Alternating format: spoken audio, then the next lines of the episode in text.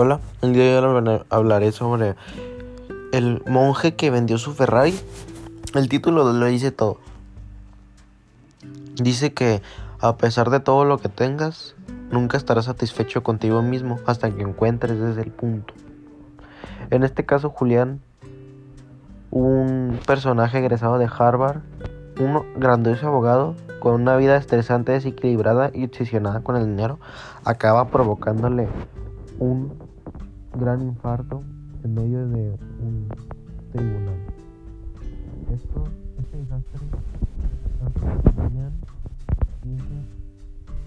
las cosas, un gran, giro sagrados en pocas palabras, porque teniendo él miles de millones de, de una gran fortuna,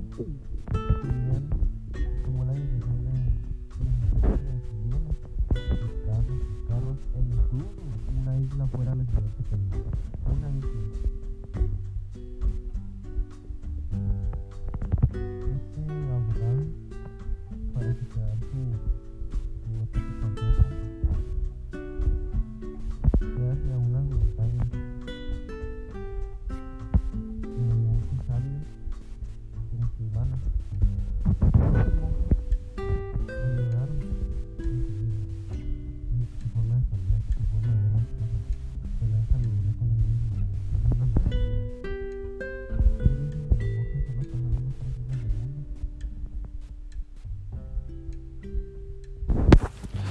Esta historia hace que las cosas sean fuera de lo común, que una persona que tiene una gran fortuna cambie todo por la sabiduría, por la esperanza,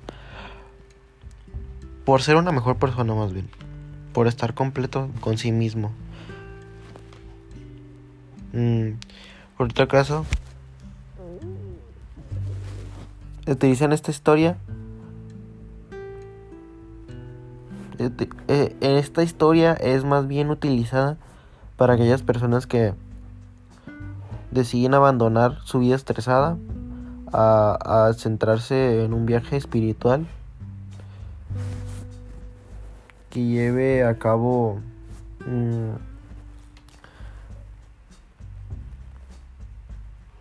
que lleve a cabo una, una mejor vida porque pues qué más da estar paz y tranquilidad que una vida muy muy estresante que en pocas palabras te saque canas verdes. Que a pesar de tanto dinero que tengas no estés conforme. Julián es una persona a seguir él quería ser feliz los monjes le enseñaron eso. Todo el transcurso que tuvo que pasar para que esta persona se diera cuenta que no era feliz. Es muy muy raro porque las personas se contradicen y dicen, el dinero lo es todo. El dinero no te hace cambiar. El dinero, el dinero, el dinero, siempre el dinero. No necesitas del dinero para ser feliz. No necesitas ser igual que los millonarios para ser feliz. No necesitas tener un carro lujoso para ser más que otra persona. Este personaje tiene una isla. ¿Cuánto cuesta una isla? Mucho dinero. Ya te darás cuenta lo tan rico que era. Y lo dejó todo. Para él ser una mejor persona y centrarse en su vida. Llenarse llenar su espíritu. Esto es una historia a seguir. El monje que vendió su Ferrari. El título lo dice todo.